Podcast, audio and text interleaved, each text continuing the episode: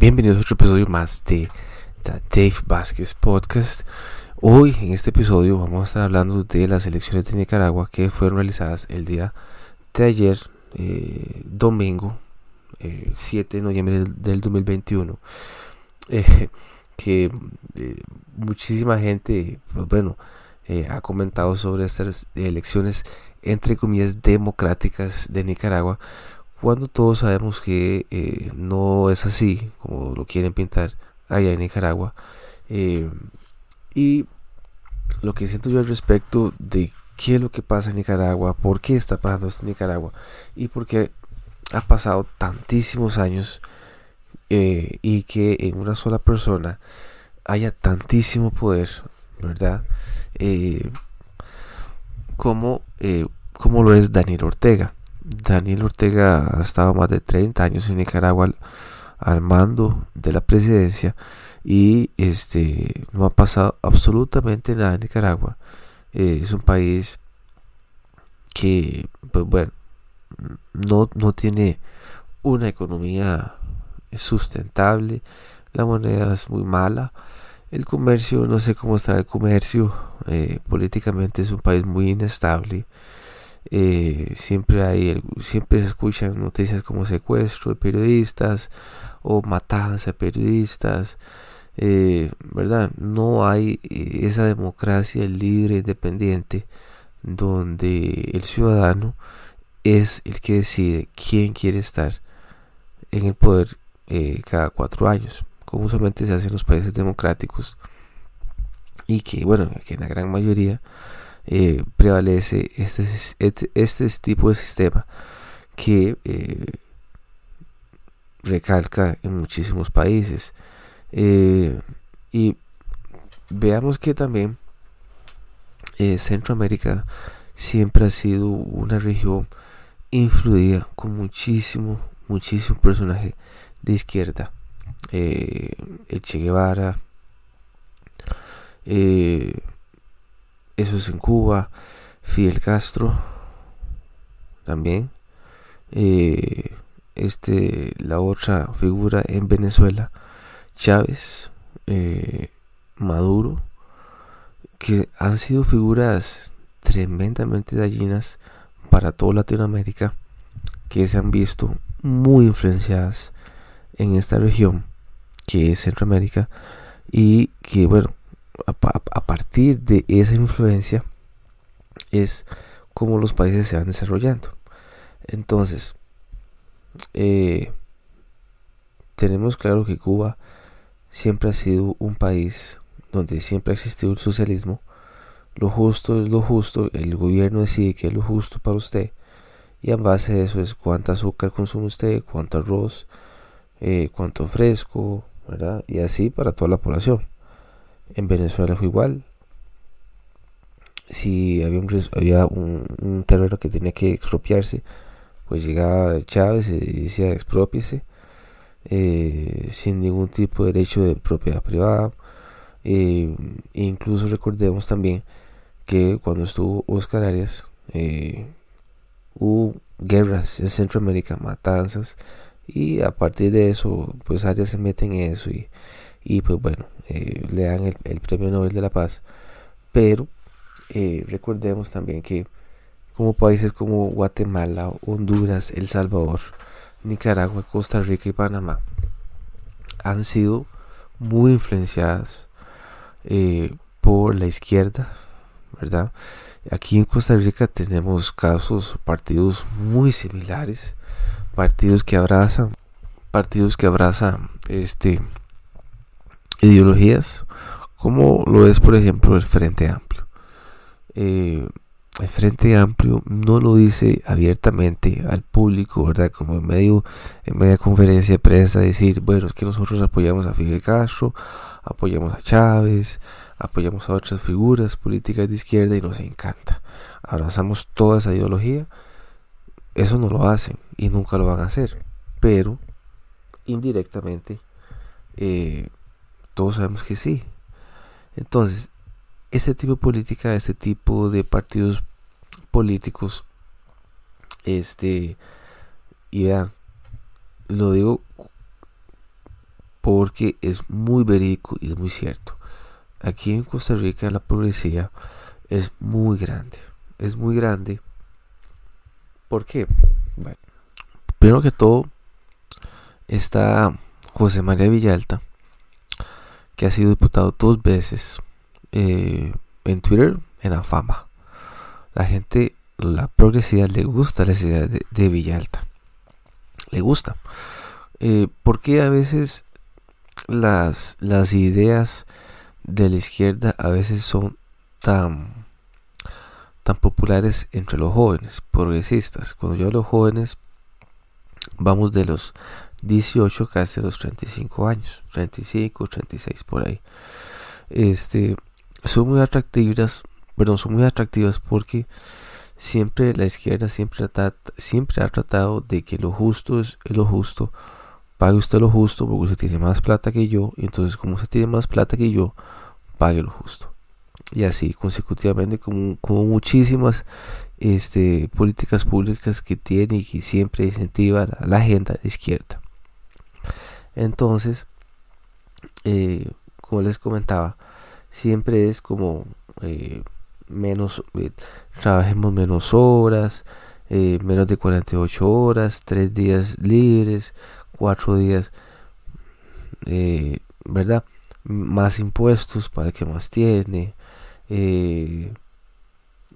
ojalá taxear a los ricos como se está tratando de hacer en Estados Unidos, más impuestos, más impuestos verdes, eh, ¿verdad? entonces salen figuras como Greta Thunberg, que son muchachas, son, son personajes que se informan de una narrativa y se la creen y la hacen ver como si fueran propia, ¿verdad? Como una religión, como un culto.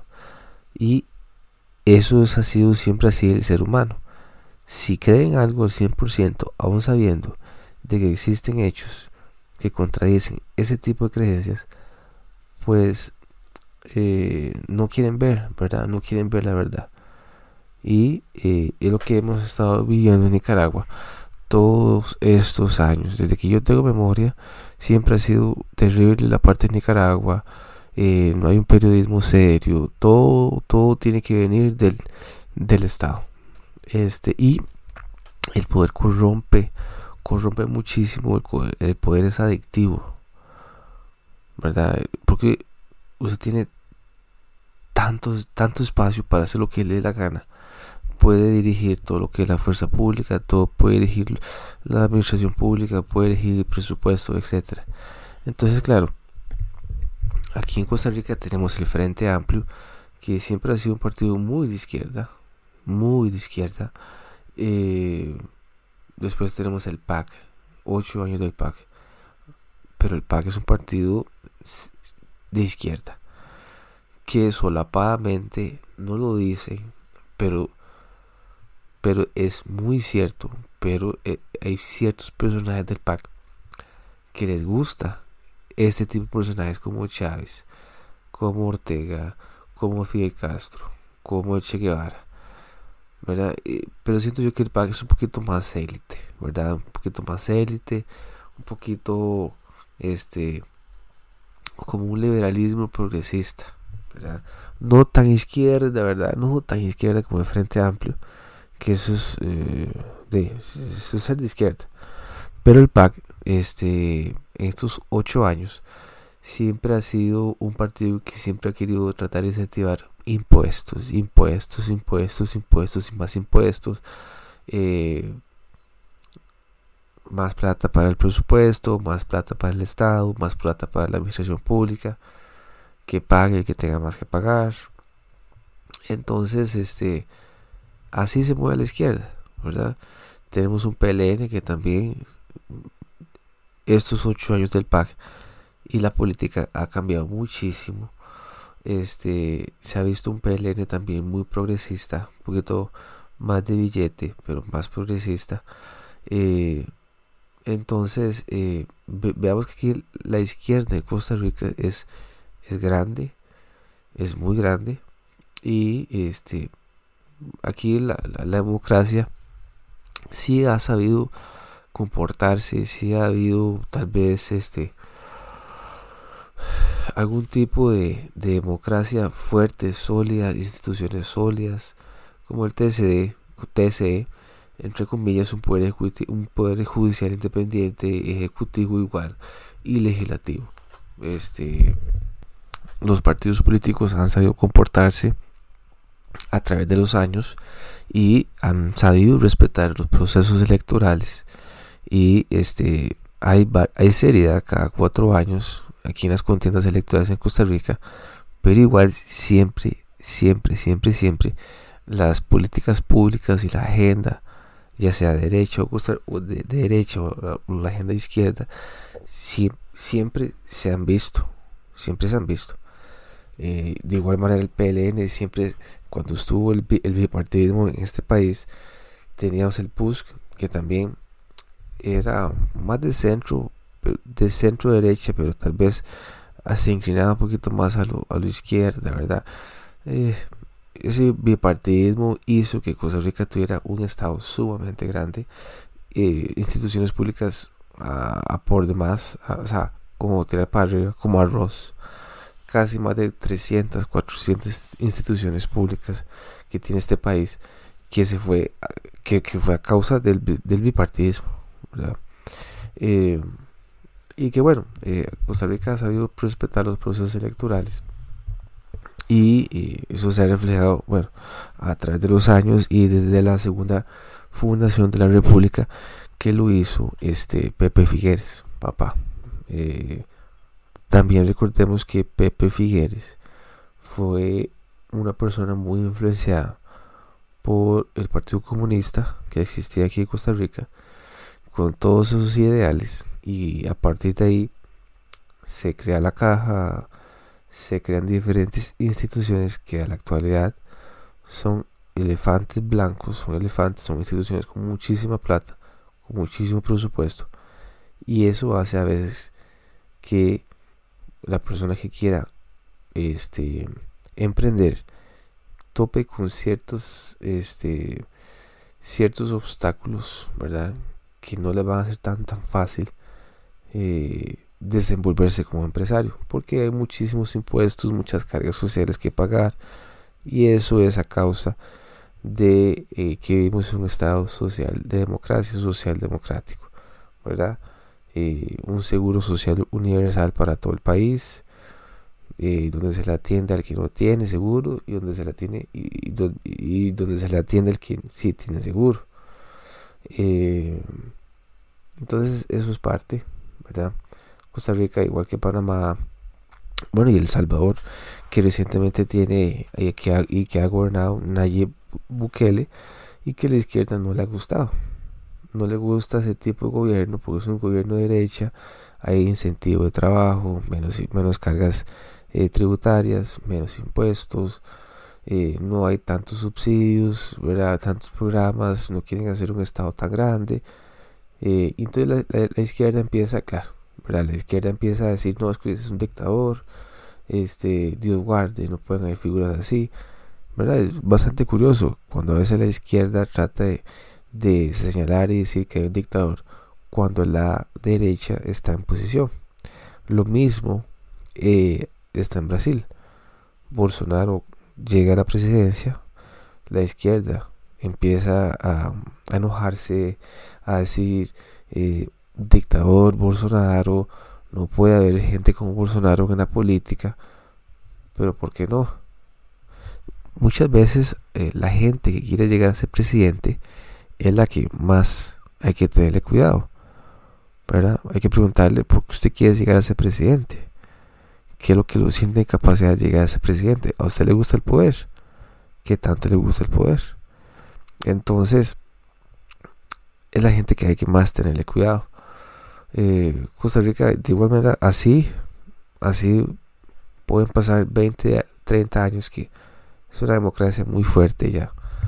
Eh, y depende de qué es lo que pase el otro año en febrero o en abril eh, la izquierda o puede ser que esté muy enojada depende de la figura que llegue o puede estar tranquila eh, verdad pero aquí en Costa Rica eh, tal vez siento yo que la política se ha venido muy, muy, muy parcializada. Ya hay dos bandos, ¿verdad? Entre la agenda derecha y la agenda izquierda. Sin tomar, sin tomar en cuenta los medios que tienen una misma narrativa todos los días.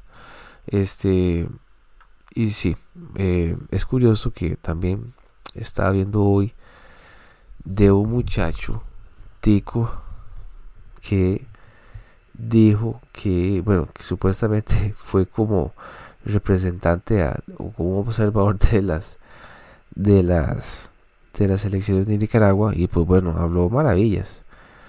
Habló maravillas del proceso de Nicaragua y este es bastante curioso. Les voy a dejar el link para que para que vean el video. Es un video de 30 segundos. Es un muchacho es un muchacho que se llama Roberto Zelaya Fallas. Actualmente está diputado por quinto lugar por San José y pertenece al Partido Pueblo Unido, ¿verdad? Si ustedes vieran la joyita que estoy viendo yo, este, aquí se los voy a dejar en el link del, episodio de hoy para que ustedes lo vean que eh, la izquierda en este país está muy metida de lleno y eso la policía lo ve, le gusta. Eh, Twitter es un mundo lleno de zurdos progresistas eh, y pues bueno, eso es lo que hay. Eh, para que le gusta la política como yo, son cosillas bastante interesantes de ver. Igual, yo puedo decir algo y puede ser que haya gente que no esté de acuerdo conmigo. Me pueden madrear, me pueden insultar, me pueden llamar lo que sea. Eso usualmente es, eso tiende a ser la izquierda, Y esperemos ver qué pasa en Nicaragua. Hasta dónde más hasta donde más la izquierda vaya a gobernar eh, y llegue otro tipo de, de pensamientos, otro tipo de ideología que se van a Nicaragua que va a prosperar económicamente y socialmente. Chicos, nos estamos escuchando en otro episodio. Escríbanme si están en desacuerdo conmigo o no. Y este podemos conversarlo, podemos hablarlo en el siguiente episodio. Chao.